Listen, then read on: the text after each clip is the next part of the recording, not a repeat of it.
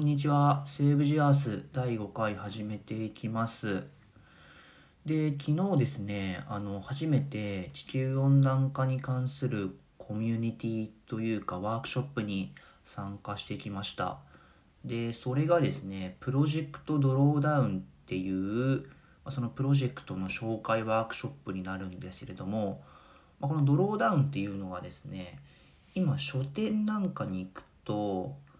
あの SDGs とかそういう関連書籍が並んでるところに多分置いてある結構売れてる本なんで皆さんももしかしたら見にしたことがある本なのかなと思うんですけれどもまあそれの、えっと、日本語版もともと、えっと、アメリカで2017年に発売して全米でベストセラーになった本なんですけれどもその日本語訳が2020年の12月だ昨年出たのかな昨年に発売してでそれからその発売に携わった方々が日本でもどんどんこのドローダウンを広めていこうっていうことでこの本の内容とかあとはその地球温暖化にちょっと興味というか関心がある方々を集めて、まあ、ディスカッションするようなワークショップを定期的に開かれていてでそれにちょっと昨日参加してきました。はい。でそもそもプロジェクトドローダウンってなんやねんっていう話なんですけれどもこれがですねあのアメリカの環境活動家のポール・ホーケンさんっていう方がまあ創業者。他にもいるのかな？共同創業者って書いてあったので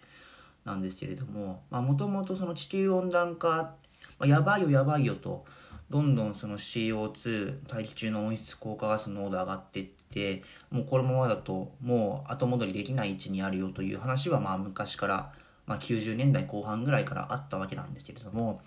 じゃあ具体的にどうすればそれを逆転というかあの元に戻せるのかっていう話がずっと出てなかったんですねいわゆる解決策ですね具体的な。でなった時にその具体的な解決策を検討しないとっていうことで始められたのがこのプロジェクトドローダウンってやつですね。でドローダウンっていうのがちょっと調べたところ一応、まあ、金融用語らしいんですけどうん、何言ってるかわからないんで、えっと、この、まあ、地球温暖化におけるドローダウンの意味だけご説明すると、あの前回とか前々回とか前々前回とか、あのいろいろとその大気中の温室効果ガスの濃度を下げていかないとっていうことであのパリ協定では30年までに45%下げると。2010年度比でっていう話があったかなと思うんですけれどもで今逆にあの各国の目標が足りず13%増える見込みになってしまっているんですけどもこの大気中の温室効果ガス濃度が下降し始める時点を、まあ、ドローダウンって言って、まあ、要は地球温暖化から逆転するそういうところを目指していきましょうよっていうのがプロジェクトドローダウンになります。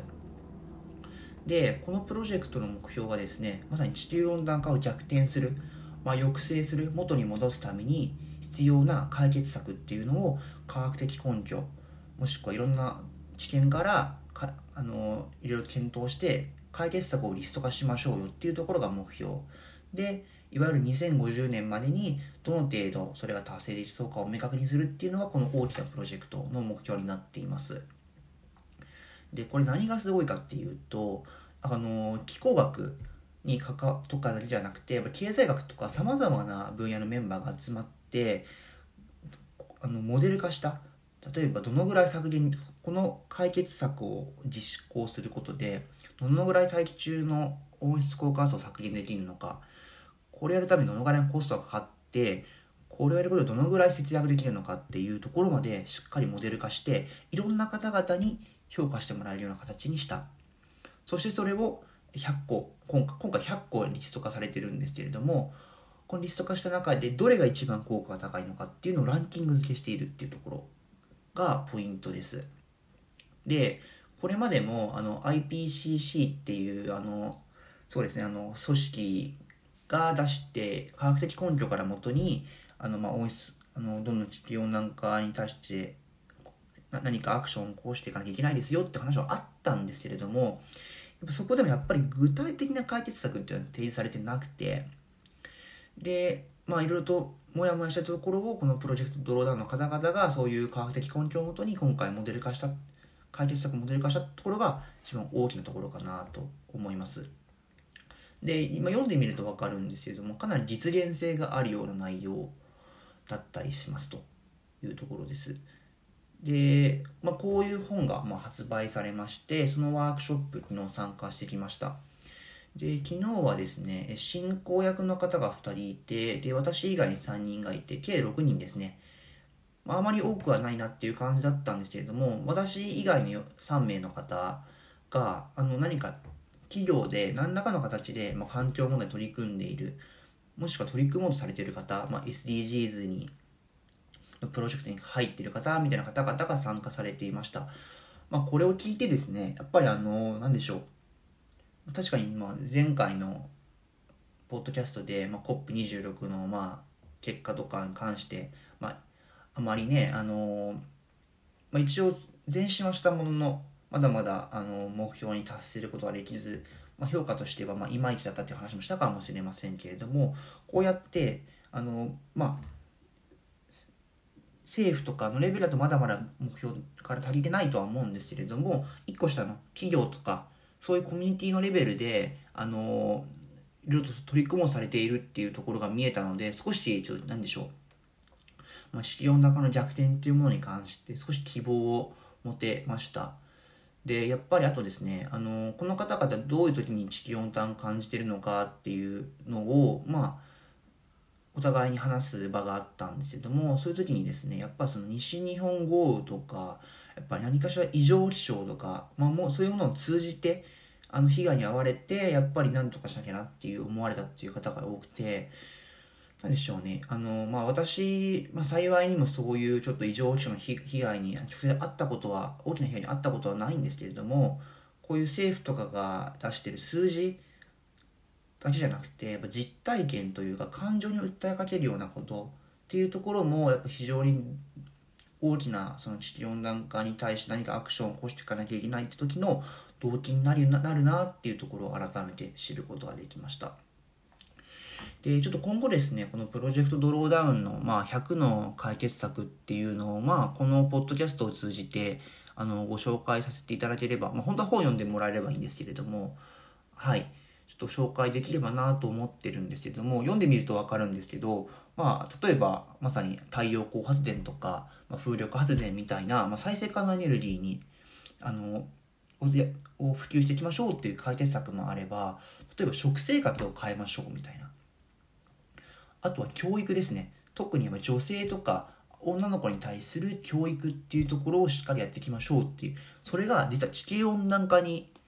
の抑制逆転につながるっていうのが書いてあるんですね。読んでいくと分かるんですけれどもこの教育がすごい実はあの重要でっていうところもこの本読んでいくと分かるんですけれどもとにかく地球温暖化の解決策ってすんごい多岐にわたるっていうのがこの本読んでて分かるんですよ。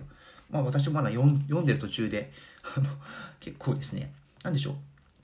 読み物っていうよりかは辞書的な感じの本なんで結構読破すの。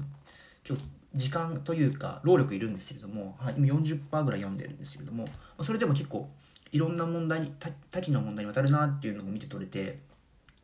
何でしょう、まあ、地球温暖化ってまあ、数ある社会問題の一個っていうふうに捉える方もしくは私もずっとそう捉えたんですけれども実はそうじゃなくてやっぱそうじゃなくてというかそれぞれの社会問題が実は密につながってて地球温暖化を解決することっていうのはさまざまな社会問題を解決することにもつながりますしさまざまな社会問題を解決することっていうのが地球温暖化の解決につながることっていうのがあるんだなっていうのが、まあ、改めて昨日の、あのー、そのワークショップでも説明があったんですけれども、はい、実感が湧きました。まあ、なんで、なんでしょう。多岐にわたるっていうところで、一人一人の感情とかっていうところももちろん変えていかなきゃいけないですし、社会構造も変えていかないといけない。本当にこの地球温暖化って単に CO2 の濃度を減らせばいいって大事じゃなくて、いろんな社会問題がの複合的な要因で引き起こされているものっていうところを改めて、はい、感じることができました。はい。とても良かったです。まあ、こんな感じでですね、ちょっとこれまで一人であのいろいろと勉強はしてはいたんですけれども、まあ、いろんな方々と会話したりとか教えてもらったりとかすることで、いろいろと見えてくるところがあるなっていうのを昨日ワークショップ通じて、参加を通じて感じれましたので、今後はそういうところに参加、積極的にしていきたいなというふうに思っています。はい。というところで今回は以上とさせていただければと思います。はい、ありがとうございました。